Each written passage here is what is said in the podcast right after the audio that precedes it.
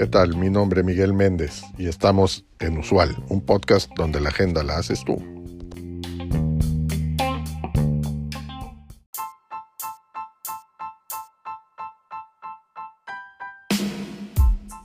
El costo de reemplazar a, a un colaborador puede ascender a 200% su salario anual. Por lo tanto, desde un punto de vista financiero, es de suma importancia retener y desarrollar a los mejores colaboradores. Por supuesto que existen muchas otras razones más allá de lo financiero para retener y desarrollar el talento, pero hoy me enfoqué solamente en el costo económico. Una forma de retener a los mejores empleados es realizar entrevistas de retención estas, a diferencia de las entrevistas de salida, son más efectivas, ya que las entrevistas de salida pues hacen muy tarde, cuando ya tomó la decisión el, colaborador de retirarse de la empresa. Por lo tanto, las entrevistas de retención al llevarse a cabo dan o, le permiten a los líderes obtener una mejor comprensión de las necesidades de sus colaboradores para desarrollar programas que ayuden a crear un entorno de trabajo más positivo y productivo. Hay una serie de preguntas que son básicas para estas entrevistas. La primera es, ¿qué es lo que más te gusta de tu trabajo? Esto te va a ayudar a identificar las fortalezas de tu equipo y en base a esto asignar tareas y proyectos que se ajusten a sus habilidades y pasiones, creando entonces un entorno de trabajo productivo, positivo y productivo. Las posibles respuestas más comunes van a ser eh, la oportunidad de aprender y crecer, los retos del trabajo, el equipo de trabajo, el impacto que puedo tener en el mundo y la libertad de ser creativo. La segunda eh, pregunta básica es qué podría mejorarse. Esto te ayudará a tomar medidas para hacer que el trabajo sea más satisfactorio y gratificante para tus colaboradores, derivando entonces en reducción de rotación de personal, aumento de la moral y una mejora del rendimiento.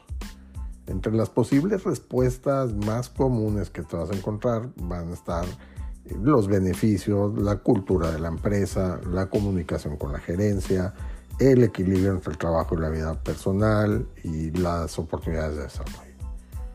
La tercera pregunta básica que debes de tener tu, tu encuesta es cuáles son tus objetivos profesionales. Esto te ayudará a crear oportunidades para que el colaborador se desarrolle y con ello logre una mayor satisfacción laboral y por ende retención. También ayuda a diseñar planes de desarrollo personalizados para que el colaborador pueda alcanzar su máximo potencial al sentirse valorado y apreciado. Va a tener una mayor motivación y compromiso. Entre las posibles respuestas más comunes que vas a encontrar va a ser ascender a un puesto de liderazgo, eh, iniciar mi propio negocio, hacer una diferencia en el mundo, aprender nuevas habilidades y viajar por el mundo. La siguiente pregunta básica va a ser, ¿cómo puedo ayudarte a crecer y desarrollarte? Esto ayuda a una mejor comunicación y colaboración entre los líderes y su equipo, logrando un aumento de la productividad y la moral. Además, también ayuda a los líderes a identificar áreas donde pueden mejorar. Entre las posibles respuestas más comunes te vas a encontrar eh, ofrecerte oportunidades de capacitación, proporcionarte retroalimentación, apoyarte en tus objetivos, crear un entorno de trabajo positivo y reconocer y recompensar los logros. otra de las preguntas también básicas es la de qué puedes hacer para contribuir al éxito de la empresa. Esto te va a ayudar a identificar oportunidades para mejorar la productividad, obtener una mejor comprensión de las necesidades y deseos de los empleados, desarrollar programas y beneficios que ayuden a retener a los mejores colaboradores, crear un entorno de trabajo más positivo y productivo, mejorar la comunicación y la colaboración entre los colaboradores, desarrollar un equipo de trabajo más fuerte y lograr los objetivos y metas de la organización. Aquí las posibles respuestas más comunes que vas a encontrar es eh, trabajar duro, ser proactivo, ser creativo, ser un jugador de equipo y ser un pensador estratégico. Ahora te voy a dejar también algunos consejos adicionales para que como líder puedas mantener a tus mejores colaboradores. 1. Ofréceles oportunidades de desarrollo y crecimiento.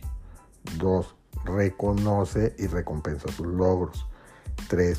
Crea un ambiente de trabajo positivo y colaborativo. 4. Ofréceles un buen equilibrio entre el trabajo y la vida personal. Y 5. Sé un buen líder y modelo a seguir. Hoy, ¿qué haces tú en tu organización para mantener a tus mejores empleados? Compártenos tu experiencia en nuestras redes o en el cuerpo del episodio.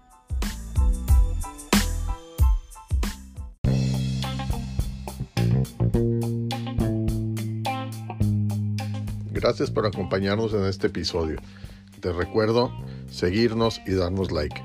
Es de suma importancia para el desarrollo de este proyecto. Así como también te pido que nos dejes tu mensaje de voz en el cuerpo de este podcast con el tema que quieras que tratemos en los siguientes episodios o que nos envíes un mensaje directo en nuestro Twitter arroba usual un podcast. Hasta la próxima.